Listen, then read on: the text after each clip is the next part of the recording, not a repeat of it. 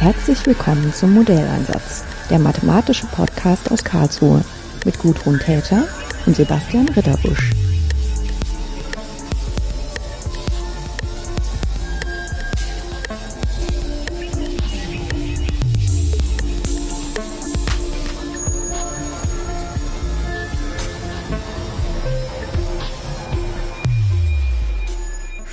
Morgen. Es ist ein bisschen putzig, dass ich begrüße, weil ich bin hier die Einzige, die hier nicht zu Hause ist, sondern zu Gast ist. Aber ich bin immerhin die Gastgeberin vom Podcast, dann ist es vielleicht doch in Ordnung.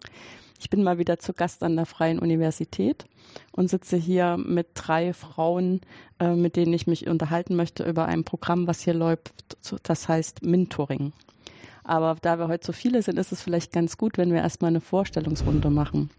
Ähm, wie ist denn dein Name und äh, was tust du in dem Projekt? Und was tust du sonst so?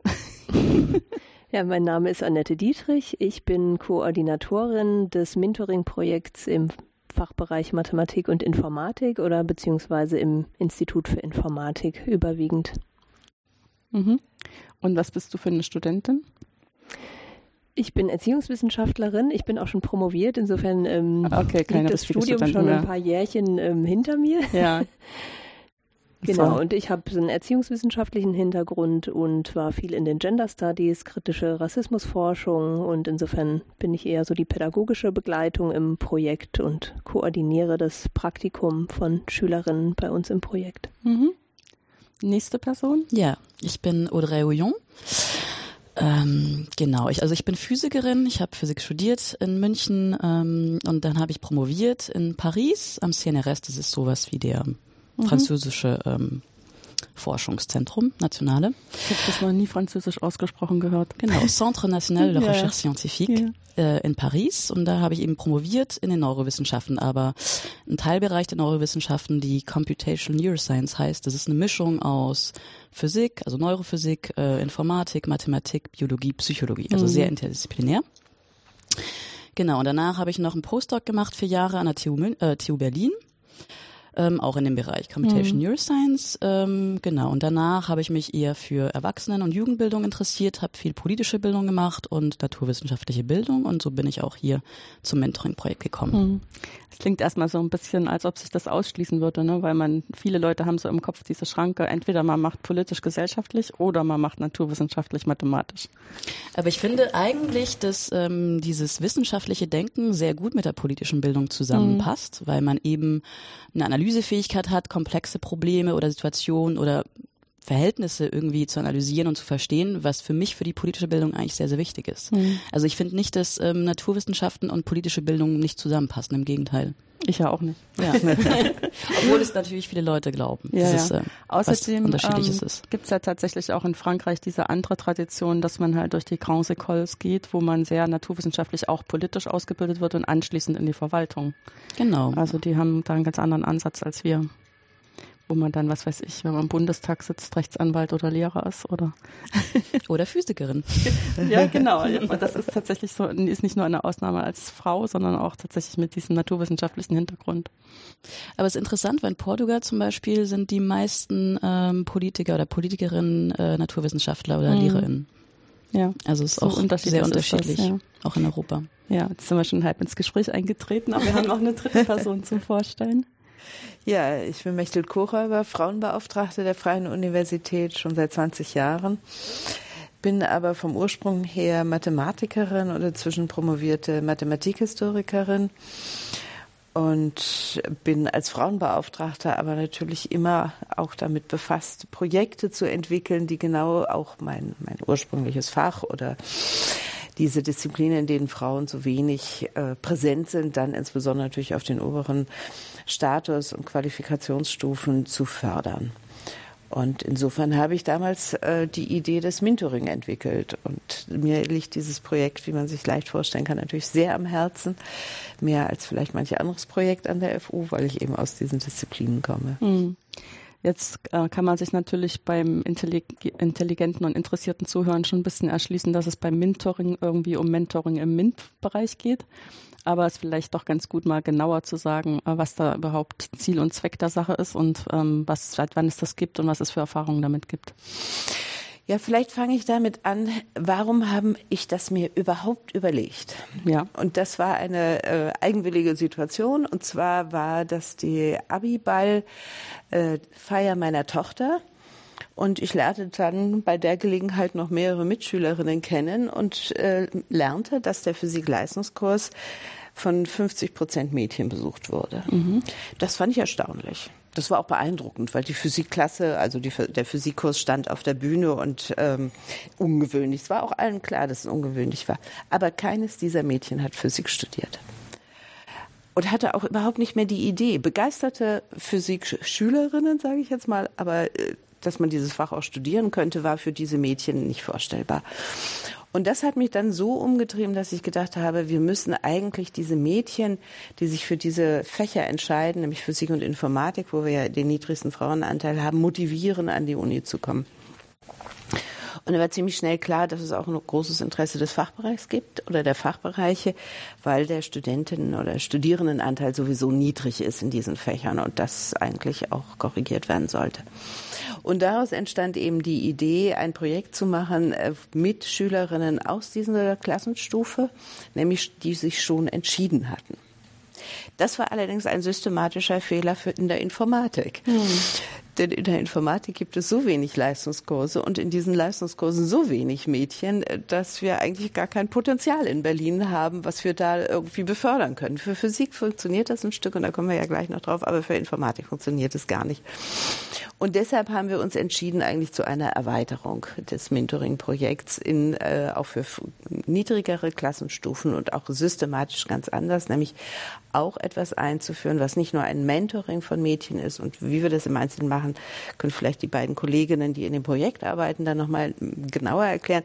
Aber äh, die Grundidee, eben Mädchen auch an den unteren Klassen zu gewinnen, war die, ihnen die Möglichkeit zu bieten, das Betriebspraktikum an der FU in diesen Fächern auch zu realisieren, was ja verpflichtend ist äh, in Berlin, neunte, zehnte Klasse und das war eben dann sozusagen die Idee, sie vorher schon mit diesen Fächern zu konfrontieren und in diese Fächer nahezubringen als etwas, was sie könnten und wo sie vielleicht dann den Leistungskurs wählen könnten. Hm.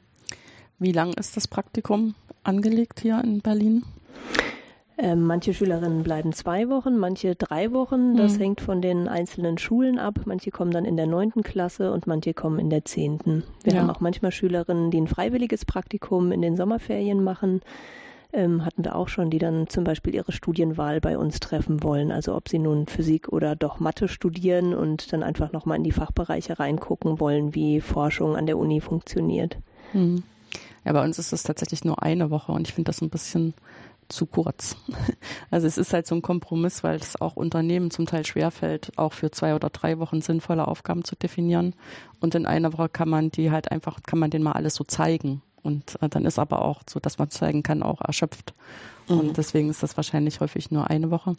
Aber es liegt an den Ferien ähm, zu dem Wechsel des Schuljahres also hier Halbjahres, mhm. wo die Zeugnisse vorher gibt und dann äh, bleiben manche auch einfach freiwillig zwei Wochen. Mhm wie du auch gesagt hast, zwei oder drei Wochen, kann man das dann auch spontan verlängern. Ja, aber in zwei, drei Wochen kann man ja auch tatsächlich schon ein bisschen was machen, ne? Ja, auf jeden Fall. Genau, mhm. was macht man da genau? Ja, also wir vom Mentoring-Projekt, wir bieten quasi den Rahmen für das Praktikum. Also wir machen eine Begrüßung und machen einen Campusrundgang mit den Schülerinnen, weil die Uni ja doch sehr verstreut ist. Mhm. Und wir zeigen Ihnen dann die Räume, wo Sie dann an den verschiedenen Praktikumstagen sind und erklären Ihnen nochmal das ganze Prozedere.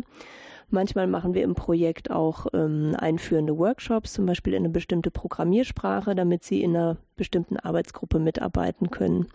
Und ansonsten sind die Schülerinnen aber, und das finde ich auch das Besondere am Praktikum, ähm, in den Arbeitsgruppen selber an der FU. Das heißt, sie sind im Ablauf der universitären Forschung beteiligt und manchmal sind sie zwei Tage in der Arbeitsgruppe, manchmal also bis zu fünf Tagen oder manchmal kriegen sie eine Laborführung. Also das sind ganz unterschiedliche Längen der Angebote und insofern können sie ähm, schon in sehr viele verschiedene Sachen reingucken. Und also wir haben den Schwerpunkt auf Informatik und Physik gelegt. Also im Moment sind wir dabei, unsere Fühler noch in andere Institute und Fachbereiche auszustrecken, aber ähm, manche Mädchen wollen nur in die Informatik, manche wollen nur in die Physik, manche wollen gerne eine Mischung und insofern versuchen wir das Praktikum sehr individuell zusammenzustellen. Also wir führen immer vorher ein Vorstellungsgespräch mit ihnen, um so die Interessen und Schwerpunkte rauszukriegen und äh, suchen ihnen dann Arbeitsgruppen, die zu ihren Interessen passen. Mhm. In welcher Größenordnung muss ich mir das vorstellen? Wie viele Schülerinnen sind das dann pro Zeitraum ungefähr? Also die Schulen haben sehr unterschiedliche Zeiträume für ihr Praktikum. Insofern kann es auch mal sein, dass die wir nur eine Praktikantin ja. ähm, da haben. Ja. Ähm, wir haben bislang maximal sieben Praktikantinnen zur selben Zeit angenommen, weil wir einfach immer ganz viele Arbeitsgruppen dann brauchen, die dann Praktikantinnen nehmen. Also manche nehmen dann nur eine, manche nehmen zwei. In Ausnahmefällen können auch mal drei Praktikantinnen kommen. Also insofern ähm, kann man sich vorstellen, dass wir dann einfach ganz viele Arbeitsgruppen brauchen für diese drei Wochen, äh, wo dann die Praktikantinnen immer zwei, drei, vier Tage sind. Ähm, und das ist äh, schwierig zu finden und deswegen können wir maximal sieben Praktikantinnen nehmen, hm. sechs, sieben. So. Ja, ich hätte das auch deshalb nachgefragt, weil wenn das so persönlich abgestimmt sein kann, das funktioniert ja nur in kleineren Gruppen, also zum Beispiel für eine oder für zwei, die zur selben Zeit da sind. Mhm. Äh, sonst äh, macht man sich ja so viel Arbeit, äh, dass man das nicht schafft. Also in dem Fall ist auch das Wort Projektkoordinatorin auf jeden mhm. Fall passend, weil man total viel koordinieren muss und gucken muss, wo kann sie, wo, wann, in welcher Gruppe, passt zu, zu den Interessen. Deshalb machen wir auch zwischendurch auch immer Workshops mit denen mhm. zu spezifischen Themen, wo wir wissen, dass die da ein Interesse haben, was wir dann praktisch vom Mentoring-Team selber dann anbieten. Mhm. Das heißt, es gibt dann schon so Bestandteile, die man aus der Schublade holen kann und die dann fast immer irgendwie passen. Also auf Bedarf, ja. ja. Aber wir versuchen natürlich schon, sie so viel wie möglich in Arbeitsgruppen unterzukriegen. Ja, ja. Aber vielleicht machen wir einen halben Tag mal irgendwie zu irgendeinem Thema, auch einen Workshop. Nee, das war jetzt auch nicht irgendwie abschätzig gemeint. Es ist ja schon so, dass die alle eine ähnliche Lebensumgebung haben, aus der sie kommen. Und dann gibt es garantiert auch Fragen, die eigentlich für alle interessant sind, die irgendwas damit zu tun haben, wenn man anschließend ein Studienfach wählt, was mathematisch oder technisch ist. Ja, auf jeden Fall. Und ich meine, gerade so zum Beispiel diese verschiedenen Programmiersprachen, das ist immer interessant und dann gibt's auch immer Experimente in der Physik oder ähm, irgendwelche Bereiche in der Physik, wo wir auch nochmal eine Anführung machen können oder eben Experiment oder sowas. Mhm. Also die Grundidee ist ja wirklich, dass die Mädchen, und das war von Anfang an etwas, wo wir versucht haben, wie wir das überhaupt hinkriegen, sich selbst als kompetent erleben. Ja. Das ist aber gar nicht so leicht. Und äh, da ist eben genau sowas wie Programmiersprache lernen, also einfach zu merken, geht, kann ich. Das ist ganz wichtig. Und was wir ja auch meistens haben, ist, dass es auch noch so eine Art Abschluss gibt, wo sie dann auch nochmal darstellen, was sie machen. Vielleicht könnt ihr dazu nochmal was sagen, weil ich immer den Eindruck hatte, das sind so richtige Highlights nochmal. Ja, am letzten Tag machen wir dann immer eine Nachbesprechung vom Praktikum, wie alles gelaufen ist in den einzelnen Gruppen. Und dann müssen die Schülerinnen oder dürfen die Schülerinnen vor Mentoring-Team ähm, einen kleinen Vortrag halten, wo sie sich eine, einen Aspekt aus ihrem Praktikum raussuchen und darüber einen Vortrag halten, quasi wie in der richtigen Forschung, wo mhm. sie ihre ähm, Forschungsergebnisse der Welt präsentieren, damit alle davon erfahren, ähm, halten sie dann einen kleinen Vortrag vor uns. Und das ist für die eine ganz tolle Möglichkeit, nochmal ähm, ja, das Praktikum zu reflektieren und das erste Mal das neu erlernte Wissen quasi zu erzählen und aber auch nochmal für die Schule zu üben, weil die da meistens auch Vorträge halten müssen. Und von uns bekommen sie dann ähm, Feedback zu den Naturwissenschaften mhm. und äh, also hm, genau zu ihrem, zum Inhalt vom Vortrag und aber auch nochmal so ein Feedback zu den Präsentationstechniken quasi. Bleib doch mal gerade stehen, schau uns doch an. Red nicht mit der Wand. Sowas. Ja, also die meisten sind das schon sehr Ganz geübt. Gut, ja, ja. Also es ist schon ein Unterschied zu den Schülerinnen früherer Generationen. Also man merkt schon, dass die meisten ähm, gewohnt sind, vorne zu stehen und auch mal einen Vortrag zu halten. Ja. Also anders als in meiner Schulzeit, wo wir das nicht so wahnsinnig geübt haben. Ja, insofern sind es eigentlich meistens ganz gute Vorträge schon. Genau, und dann gibt's natürlich auch immer diese Auswertungsrunde, wo wir Feedback von den äh, Schülerinnen kriegen, was bis jetzt eigentlich immer sehr gut war. Also eigentlich, ähm, ja, eigentlich es ist dann wirklich ein Erfolg, weil die ähm, merken, dass die da total neue Sachen gelernt haben, ähm, dass es für die angenehm war, mal in der Uni zu sein, mal richtige Wissenschaft, Naturwissenschaftlerinnen kennenzulernen, da auch mal von Forschungsbereichen was zu erfahren, was jetzt so in der Schule nicht möglich wäre und eben auch, weil sie halt zum Beispiel sowas wie programmiert haben, da auch richtige Erfolgserlebnisse sind oder mal einen Algorithmus irgendwie verstanden haben, also Sachen, wo man vielleicht glaubt, wenn man noch Schülerin ist, dass es irgendwie nicht ähm, also nicht zugänglich ist für, für ähm, eine Schülerin und dann merken sie, nee, es geht irgendwie. Mhm. Und ich glaube, das ist wichtig, dass die da wirklich mit einem Erfolgserlebnis rauskommen, auch eine gute Zeit hatten, gerade wenn es auch mehrere Mädchen ist, haben die auch, tauschen sich ja auch sehr viel aus und auch sehr oft kam der Feedback, dass es toll ist, mit anderen naturwissenschaftlich interessierten Mädchen auch da diesen Austausch zu haben und diese Zeit zusammen zu verbringen. Genau. Mhm. Ja, das ist aber auch viele, ja. so ein Aspekt, den ich halt häufiger höre, wenn es um irgendwelche Förderprogramme geht, egal in welche Richtung, dass ähm, das so fast halbe halbe ist. Also das, was man denen wirklich bietet an Sachen, die sie lernen können, im Vergleich zu, dass sie zusammen sind mit anderen ihres Alters, die ähnliche Interessen haben, die halt da, wo sie zu Hause sind, in der Schule, häufig als ein bisschen nerdig angesehen werden. Mhm. Muss es immer so ein bisschen aus dem Rahmen fallen. Und auf einmal ist das ganz normal und sie können so mitschwimmen und sehen, nee, sie sind gar nicht so allein. Das höre ich hier auch gerade so ein bisschen durch. Ja. ja. das ist toll für die Schülerinnen. Das ähm, kommt eigentlich bei fast allen so rüber, wie sie hier an der Uni aufgenommen mhm. werden. Also wie sie in den Arbeitsgruppen so als Gleichgesinnte aufgenommen werden und nicht als Schülerinnen behandelt werden, sondern als wären sie Teil der Arbeitsgruppe. So, das finden ja. alle eigentlich ein ganz tolles ähm, Erlebnis, ja. so groß zu sein, so nicht mehr Schülerin. Und gerade letzte Woche war zum Beispiel auch eine Schülerin hier für ein Praktikum und dann hat sie, gab es irgendwie so eine Veranstaltung, wo auch Professorinnen anwesend waren und dann hat sie sich mit ein paar Professorinnen unterhalten und sie meinte, es war total toll, weil die Professorin hat sie auch gefragt über ihr Werdegang. Also sie hat sie natürlich die, also sie hat die Professorin gefragt, ja, wie sind sie Professorin Professorin geworden, was ist ihre Geschichte. Und die Professorin hat sich aber auch für ihre Interessen irgendwie praktisch interessiert, hat sie gefragt und hat am, am Ende ihr noch ihre E-Mail gegeben. Und sie meinte, das war total toll, weil sie nie gedacht hätte, dass sie mit einer Professorin mal redet. Und das sind einfach so schöne Momente, wo ähm, die Mädchen irgendwie rauskommen aus dem Praktikum und jetzt nicht nur ein Praktikum gemacht haben, so ein klassisches Praktikum, sondern natürlich auch viel gelernt haben, aber auch eine schöne Zeit verbracht haben. Ich glaube auch, dass diese emotionale Momente auch äh, sehr wichtig sind, weil das sind Momente, da kann man sich noch 20 Jahre später dran erinnern. Und vielleicht so eine Physikstufe schon wahrscheinlich nicht mehr. Aber so dieses Praktikum, wo man mal mit der Professorin geredet hat, das sind, glaube ich, Momente, die bleiben in Erinnerung irgendwie. Und das sind Momente, die dann vielleicht auch so eine Schülerin so zeigen, ja, wenn sie das kann, dann kann ich das vielleicht auch. Hm. Also das ist einer, glaube ich, der wichtigsten Punkte dabei, dass wir einladend sein wollen. Und das äh, ist gar nicht so selbstverständlich. Also ich, ich gehe mal zurück zu etwas, äh, was wir auch machen und was wir viel früher angefangen haben beim Girls Day. Wir haben ja einen ganz großen Girls Day mit tausend Plätzen häufig. Und wir wollten aber eben keine Massenveranstaltung machen, sondern wir haben bei diesen tausend Plätzen dann eben Workshops gemacht, äh, 80 Stück insgesamt, wo dann kleine Gruppen waren und wo dann also zum Beispiel sechs Mädchen, die dann das Elektronenmikroskop kennengelernt haben und so. Und diese Idee, die, die treibt mich schon ganz lange um. Wir sind einerseits eine riesige Uni, aber wir müssen uns bei solchen Projekten immer so auch präsentieren, dass es einladend wirkt, dass man Lust hat, hier hinzugehen und dass man nicht in der Masse untergeht. Genau. Und das funktioniert genau eben auch mit den Arbeitsgruppen. Wobei das ja auch nicht ganz einfach ist, die Arbeitsgruppen erstmal zu motivieren. Vielleicht könnt ihr dazu auch noch drei Sätze sagen. Das hat uns ja auch immer umgetrieben. Wie kriegen wir das eigentlich hin? Vielleicht, wenn ich zu Anfang nochmal sagen darf, als ich die Idee hatte, in die Arbeitsgruppen Physik da haben also alle gesagt, das ist viel zu gefährlich, ja, ganz okay. viel toxische ja. Dinge, da muss man aufpassen und das können wir nicht dauernd und so weiter. Da war eine große, große Skepsis mhm. und in der Informatik so war es so, ja, was sollen wir ihnen denn zeigen? Das ist alles irgendwie in der Kiste sozusagen.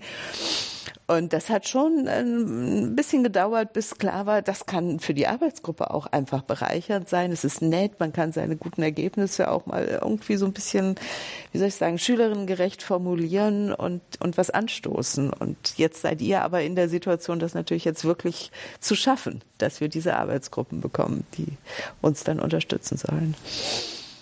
Ja, das ist ein großer Teil ähm, unserer Arbeit eigentlich, das Klinkenputzen, also Werbung zu machen für das Projekt und die Arbeitsgruppen zu überzeugen, dass es ganz toll ist, Praktikantinnen aufzunehmen. Und die meisten finden aber, oder eigentlich alle, ähm, die ich bisher gesprochen habe, finden die Idee von Nachwuchsförderung total wichtig und auch von Nachwuchsförderung von ähm, Mädchen, weil sie natürlich ähm, sich im Klaren darüber sind, wie die Situationen an ihren Fachbereichen so sind. Also prinzipielle Unterstützung haben wir da auf jeden Fall.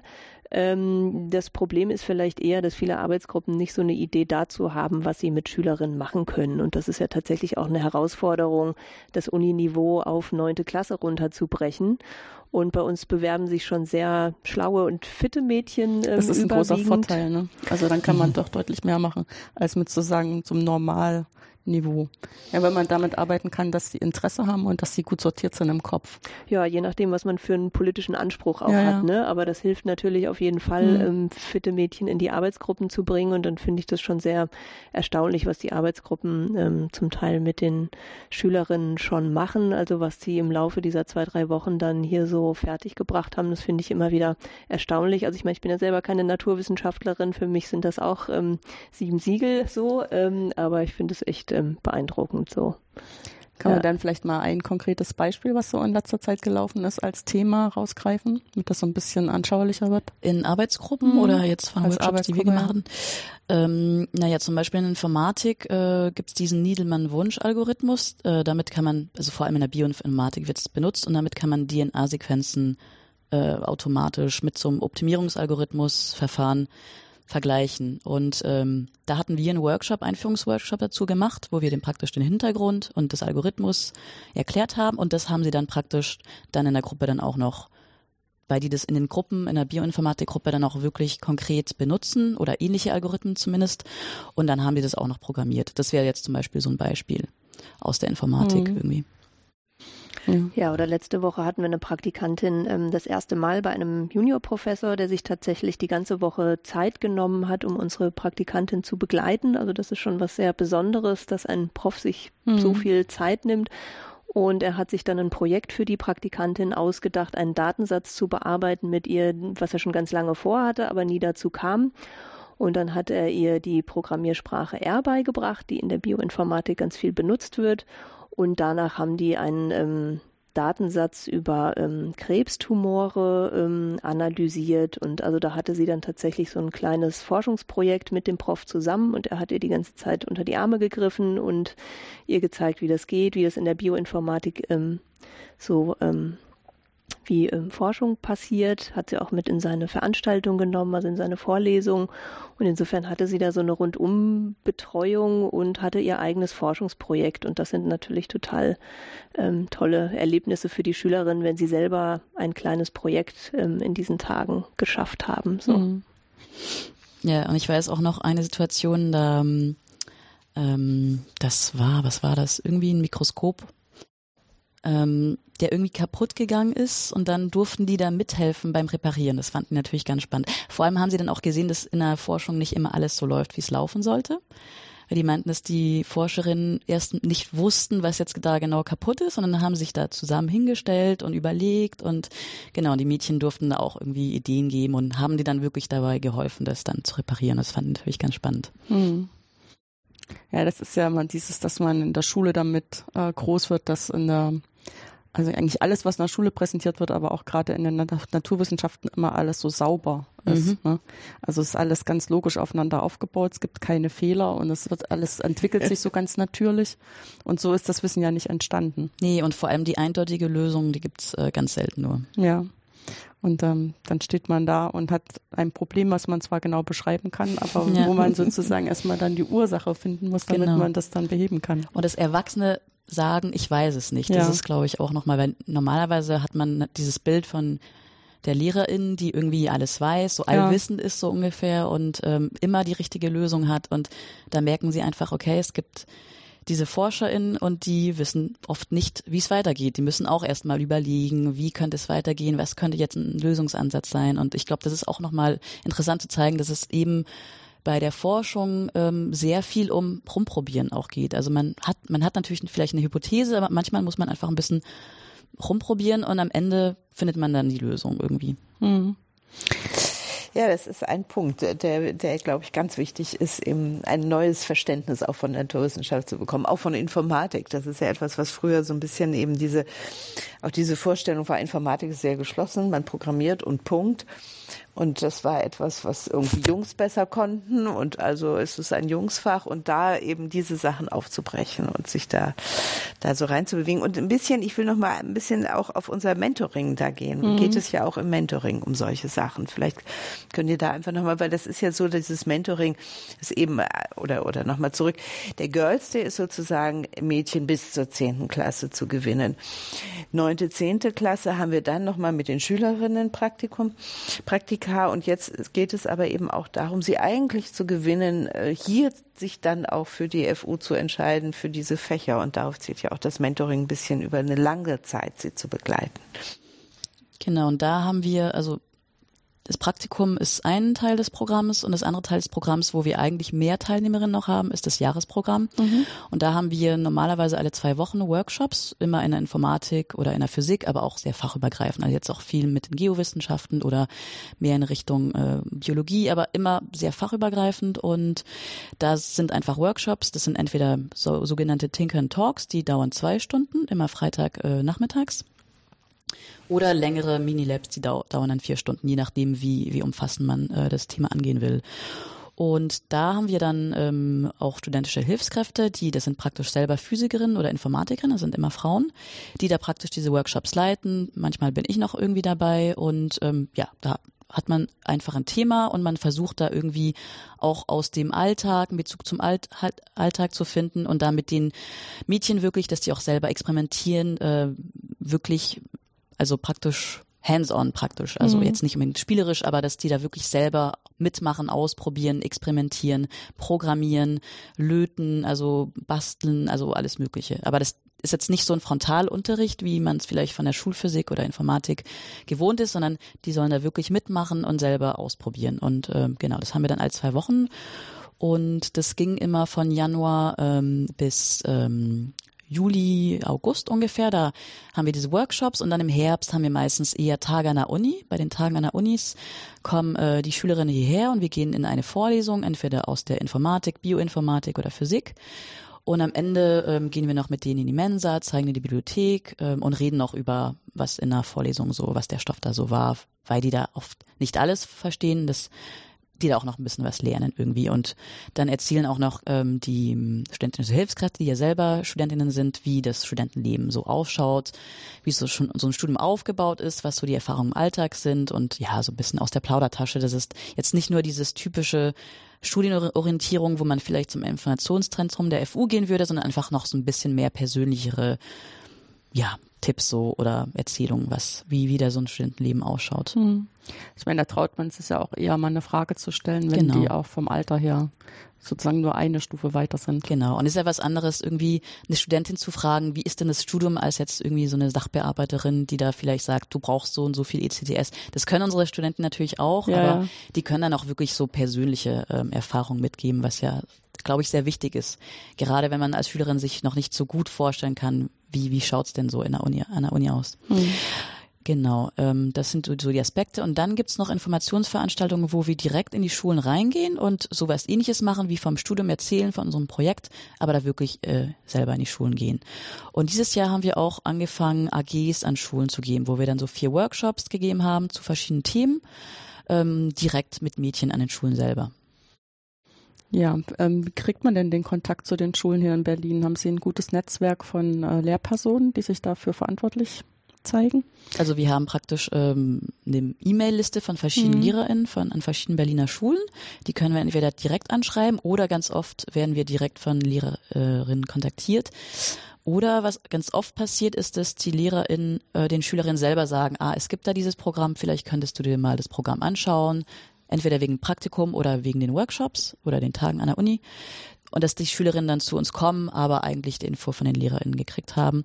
Und dann, wir arbeiten natürlich auch noch mit anderen Schülerlaboren hier an der, also es gibt ja viele Schülerlabore an der FU, FU Berlin, mhm. zum Beispiel das FÜSLab.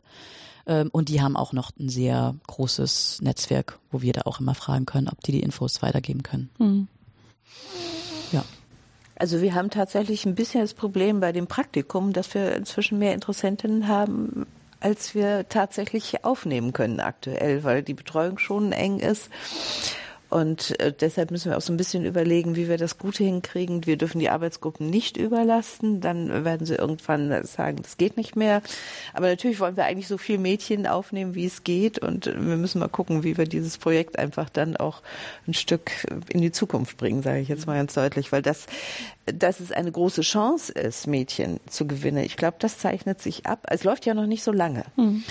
Und wir können auch im Moment noch nicht mit großen Zahlen aufwarten, wo man so richtig quantitativ sagen kann, so und so viele Mädchen haben wir betreut und äh, wir können schon sehen, dass die dann auch wirklich hier studieren. Wobei, haben wir eigentlich schon eine Studentin? Äh, wir hatten schon, Wie viele ja. Studentinnen haben wir denn? Also ich von, weiß nicht. Von zwei bin ich mir sicher und sonst wissen wir nicht irgendwie. Mhm. Das können wir natürlich auch nicht erfassen, ja. das ist völlig klar. Aber dass wir so ein bisschen, also wirklich sagen können, es ist eigentlich ein Modell, wo wir mindestens aus dem, wie die Schülerinnen äh, reagieren und wie sie dann auch weiterkommen und so auch sagen können, dass es äh, Erfolg ist. Das ist ja erfolgreich ist. Das ist ja jetzt wichtig auch für mich dann als Frauenbeauftragte, ja, die ich im Moment, ist es ja ein befristetes Projekt, auch immer wieder dafür streiten muss. Und deshalb ist so ein bisschen für mich auch immer eine Frage, was haben wir für Erfahrungswerte? Was haben wir auch für eine Akzeptanz des Projekts? Das finde ich eigentlich auch nochmal ganz wichtig, dass wir vielleicht auch noch ein bisschen darüber reden. Als wir das begonnen haben, da war das so, Frau Kohlreiber hat mal wieder eine Idee. Und das ist, der Fachbereich kennt mich schon, er weiß, da komme ich immer mit so ein bisschen so komischen Ideen. Aber irgendwie äh, hatte ich eine gute Unterstützung, sage ich mal, durch die Verwaltung tatsächlich. Mhm. In, äh, wir haben einen Verwaltungsleiter für beide Fachbereiche und der war da sehr, sehr unterstützend. Und dann haben wir so ein bisschen gerungen und dann war es aber gut, dass es halt äh, tatsächlich in, äh, bei dem Beginn des Projektes Drittmittel waren. Wir haben das aus dem Professorinnenprogramm 1 finanziert. Wir haben es dann später aus dem Berliner Chancengleichheitsprogramm finanziert und inzwischen sind wir in der Finanzierung tatsächlich bei Haushaltsmitteln. Also das ist ja auch ein Zeichen der Akzeptanz. Echt verstetigt, ja. Hm. Verstetigt ist es hm. noch nicht, aber ja. wir sind bei Haushaltsmitteln. Aber das ist eben zum Beispiel so ein Punkt. Wir können nicht mit großen Zahlen aufweisen, aber wir können eben sagen, was wir für Erfahrungen mit den Schülerinnen machen. Und das ist für mich eine ganz wichtige Sache, die wir auch ein bisschen methodisch ja eigentlich noch vertiefen wollen. Nämlich eben, wie kann man eigentlich wenigstens qualitativ das evaluieren? Was haben die für Erfahrungen gemacht? Was, was können wir beobachten, was sie im Laufe von zwei, drei Wochen für ein vielleicht auch verändertes Verhältnis zum Fach bekommen? Das ist ein wichtiger Punkt. Aber wie ist es am Fachbereich? Also ihr habt ja jetzt, glaube ich, den Vortrag letztens gehabt in der Physik. Vielleicht könnt ihr darüber noch mal kurz was sagen. Das gehört ja auch zu sozusagen unserer Akzeptanzstrategie. Also ich würde mal sagen, dass wir eigentlich eine recht große ähm, Akzeptanz haben. Also alle finden die Idee von Nachwuchsförderung natürlich gut und auch von Nachwuchsförderung für Mädchen. Ähm, also da kriegen wir eigentlich immer gute Rückmeldungen, sowohl in der Informatik als auch in der Physik. Ähm, wir haben relativ wenig Sichtbarkeit, finde ich. Wir sind ein kleines ähm, Projekt. Insofern kennen uns auch gar nicht alle, obwohl wir tatsächlich immer wieder alle Arbeitsgruppen auch abklappern und versuchen, ähm, uns möglichst präsent zu machen. Ähm, und ähm, ja, für viele Arbeitsgruppen ist es schwierig, ähm, also sie haben das Gefühl, sie haben eigentlich nichts, was die Schülerinnen zeigen können. Also insofern finden viele die Idee gut oder alle die Idee gut.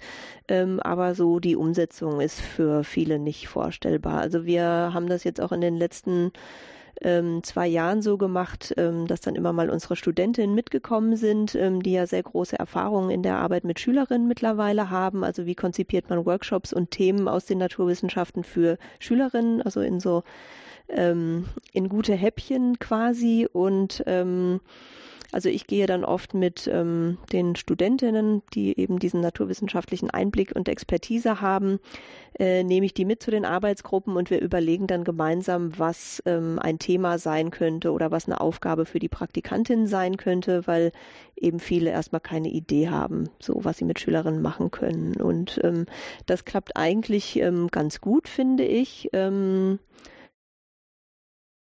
Also insofern wird eigentlich die Zahl der Arbeitsgruppen, mit denen wir zusammenarbeiten, immer größer. Mhm. Also Manche nehmen eben nur Praktikantinnen einmal im Jahr oder zweimal im Jahr. Insofern sind wir immer auf der Suche nach ähm, möglichen Kooperationspartnern und spannenden Arbeitsgruppen.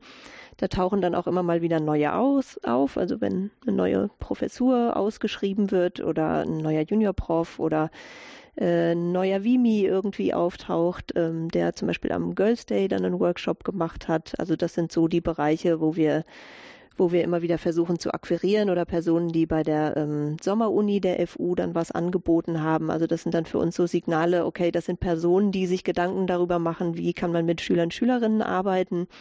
Und dann können die doch eigentlich auch was mit unseren Praktikantinnen so sich ausdenken. Ja, ja auf jeden Fall. Soll ich noch was dazu sagen vielleicht? Mhm. Ähm, genau, also wir hatten ja letzt, letzte Woche einen Vortrag und eigentlich war die Rückmeldung sehr positiv. Und du musst erst beschreiben, wo, weil. Ach so, ja, es war ähm, praktisch am Fachbereich irgendwie der Physik. Diese Woche wird's, äh, nächste Woche wird es am Fachbereich der Informatik sein. Und da hatten wir eben nochmal diesen Vortrag gehalten, damit wir vielleicht auch nochmal ein bisschen mehr Sichtbarkeit haben, vielleicht noch mehr Personen über uns äh, erfahren.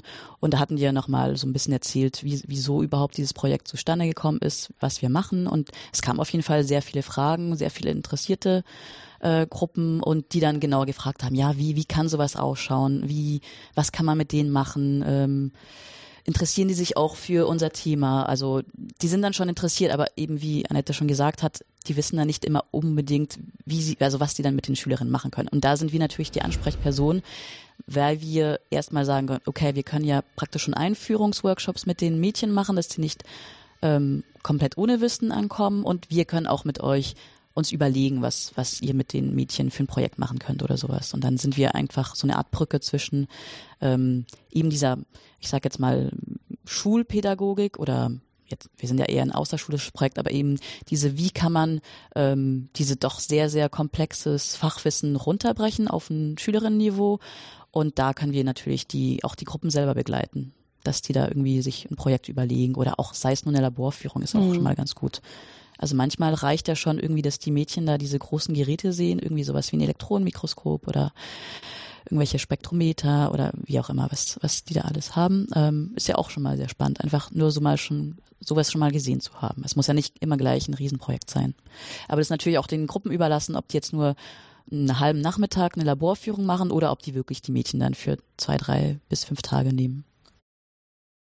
Ja. Also was ich glaube, ist einfach, also ihr habt ja auch so ein bisschen den, den Blick über oder den Überblick möchte ich fast sagen über Projekte, die in diesem Bereich Schülerinnen sind, also in Berlin, aber auch ein bisschen auf, auf Bundesebene.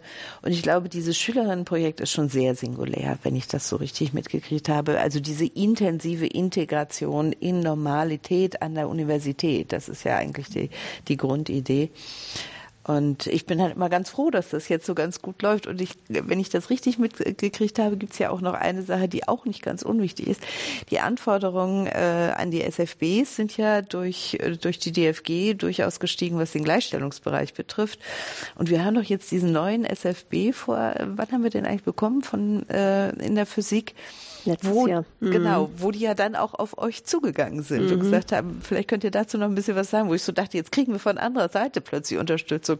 ist natürlich ganz wunderbar, dass sich das so auswirkt, dass die DFG da auch durchaus Druck macht. Ne?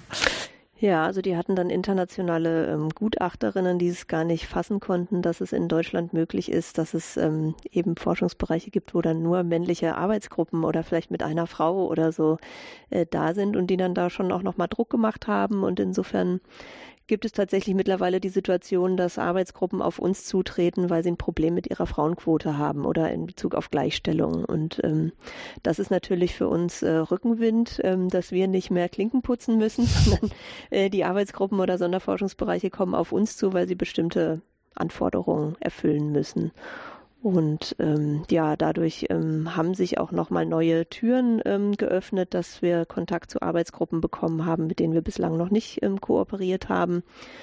Ähm, ja, das ist natürlich eine ganz schöne Entwicklung, wenn dann nochmal Druck von der anderen Seite kommt. Hm. Ich meine, die DFG hat sich das ja schon länger ähm, zum Maßstab gesetzt, dass sie nur also das geht sogar so weit, dass auch Universitäten nur gefördert werden, irgendwelche Forschung an den Universitäten, wenn die sich halt klare Ziele stellen, wie sie zur Gleichstellung äh, kommen wollen. ohne jetzt zu sagen, das muss jetzt schon so sein, aber es muss klar sein, es gibt einen Fahrplan und die Uni arbeitet da auch wirklich dran. Und dann haben erstmal alle die Hände über den Kopf zusammengeschlagen, nach dem, das ist ja Sippenhaftung und da können wir doch nichts dafür, wenn das die Uni nicht richtig macht. Aber äh, ich habe damals schon gedacht, das ist irgendwie die richtige Stelle, die Leute beim Geld zu greifen. Äh, und das dann sozusagen auch Leute, die bis dahin gedacht haben, das ist ja nichts, was irgendwas mit ihnen zu tun hat, ähm, zu Stakeholdern zu machen, mhm. dass sie sehen, nee, da muss man tatsächlich was machen, weil sonst verliert man. Zum Beispiel in der Mathematik ist die DFG halt mit der größte Geldgeber. Es ist sehr schwierig, ähm, andere Drittmittelprojekte zu bekommen. Muss man doch sehr angewandt arbeiten und dann sind auch die ähm, Verfahren, wie man das bekommt, häufig noch viel bürokratischer. Das heißt, DFG ist bei uns immer der erste, erste Punkt, wo wir versuchen, ähm, das irgendwie zu verkaufen, was wir können. Und wenn dann gesagt wird, na ja, guckt euch mal an, bei euch, ähm, ihr versucht das jetzt schon seit sechs, sieben Jahren und wir sehen nicht, dass die Zahlen hochgehen. Woran liegt denn das? Habt ihr denn was getan? Dann ist das schon ganz gut, ne? Also für unsere Zwecke, dass wir wirklich versuchen, die Frauen an die Unis zu holen. Ja, das wir ja insgesamt. Ja. Also, dass da durchaus eben eine, eine andere Akzeptanz inzwischen dieses Themas ist. Wenn ich so daran denke, wie das vor 20 Jahren war, da war das dann eben so, die Frauenbeauftragte hat mal wieder so eine Idee. Ja, und da müssen wir irgendwie, genau. Mhm. Und äh, jetzt ist es tatsächlich so, es ist schon klar, dass man sich damit auseinandersetzen muss. Was mir äh, einfach fehlt, ist tatsächlich eine Bereitschaft zu sagen, es muss dann auch verstetigt werden. Mhm. Also das ist dieses Ringen darum, dass die Projekte immer weitergeführt werden. Das ist wirklich etwas, was finde ich unangemessen ist für solche Themen. Und bei anderen ist die Bereitschaft sehr viel schneller da, über auch Entfristung nachzudenken oder äh, jedenfalls eine andere Vertragssituation. Und das finde ich, finde ich wirklich, es, es wäre aus meiner Sicht der nächste Schritt, dass man einfach sagt, wir müssen eben auch Projekte stabilisieren. Wir wissen auch ganz genau, der Frauenanteil in Physik wird in den nächsten 20 Jahren nicht so mal ohne irgendeine Aktivität mal ernsthaft auf, sagen wir mal, nähern wir uns mal den 50 Prozent an oder so. Also das sind ja auch immer noch Projekte, wo, wo ich auch ein bisschen drin bin, dass man sich dann auch fragen muss, wie ist die Lehramtsausbildung? Also wenn ich jetzt andersrum nochmal an meine Anfangs Anfangsgeschichte denke, was hat dieser Physiklehrer eigentlich gemacht, dass er den Jungs damals nahegelegt hat, man könne Physik studieren und den Mädchen offenkundig ja es eher ausgeredet hat. Also das heißt, wir müssen eigentlich auch noch in ein ganz anderes Feld gehen. Das ist etwas, das gehört jetzt weniger zu dem Projekt, aber in gewisser Weise natürlich schon, weil das Thema ist durch dieses Projekt ja ganz anders präsent und da ringen wir auch darum, ein bisschen mehr äh, Gender-Aspekte in die Lehramtsausbildung in, in Mathematik, Informatik, Physik zu bringen. Keine Trivialität, sage ich jetzt mal. Ja, ich meine vor allem, ähm, das hatte ich auch noch letzte Woche da bei diesem Vortrag gesagt, es ist ja nicht so, dass es überall so ist. Also Deutschland ist ja für Europa, aber auch weltweit ganz, ganz hinten. Hm. Schlusslicht, wirklich. Und es ist, glaube ich, auch vielen Leuten nicht klar, dass es äh, kein, also dass es wirklich ein Problem auch von Deutschland ist. Also es ist in den meisten deutschsprachigen Ländern in Europa so. Zum Beispiel äh, in, in, in Spanien. Ich habe in Spanien Erasmus gemacht. Da waren fast 50 Prozent Frauen. Und es in Ingenieurwissenschaften sind die schon bei 50 Prozent. Also es ist nicht so, dass es gar nicht möglich ist. Aber ich glaube, die eine Sache ist natürlich, dass wir wollen, dass die Mädchen irgendwann ähm, Physik studieren. Aber ich glaube, dafür muss sich auch erstmal in der Gesellschaft was ändern. Also wir können natürlich nicht durch das Projekt in zwei Jahren da irgendwie äh, auf einer Rate von 50 Prozent allein durch unser Projekt kommen. Das ist unrealistisch. Also wer sowas erwartet, das, da muss ich sagen, ist unrealistisch. Das muss auf äh, längfristigere Zeit musste einfach sich äh, im, im, in der Gesellschaft was ändern. Also ich habe immer so ein Beispiel. Ich habe eine Freundin, die kommt aus dem Iran. Im Iran sind extrem viele Frauen, die Physik studieren. Ähm, ich weiß jetzt nicht, wie 2018 ist, aber als sie studiert hat, waren mehr Frauen, die Physik studieren, als Männer, ein bisschen mehr.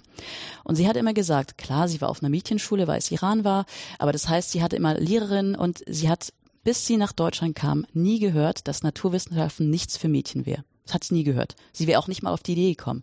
Es war völlig klar, ich bin eine Frau, ich kann genauso gut Mathe, Physik als äh, die Jungs irgendwie. Und dann hat sie auch noch eine Zeit lang in, ähm, in Iran studiert, war auch eine sehr gute Physikerin und kam dann irgendwie äh, an der Physik, an der TU München, hat mit mir studiert. Und wir haben uns da mehrmals darüber äh, unterhalten, weil sie dauernd gefragt wurde, aber wieso studierst du Physik? Und sie hat sich ähm, ignoriert gefühlt, diskriminiert gefühlt am Physikbereich.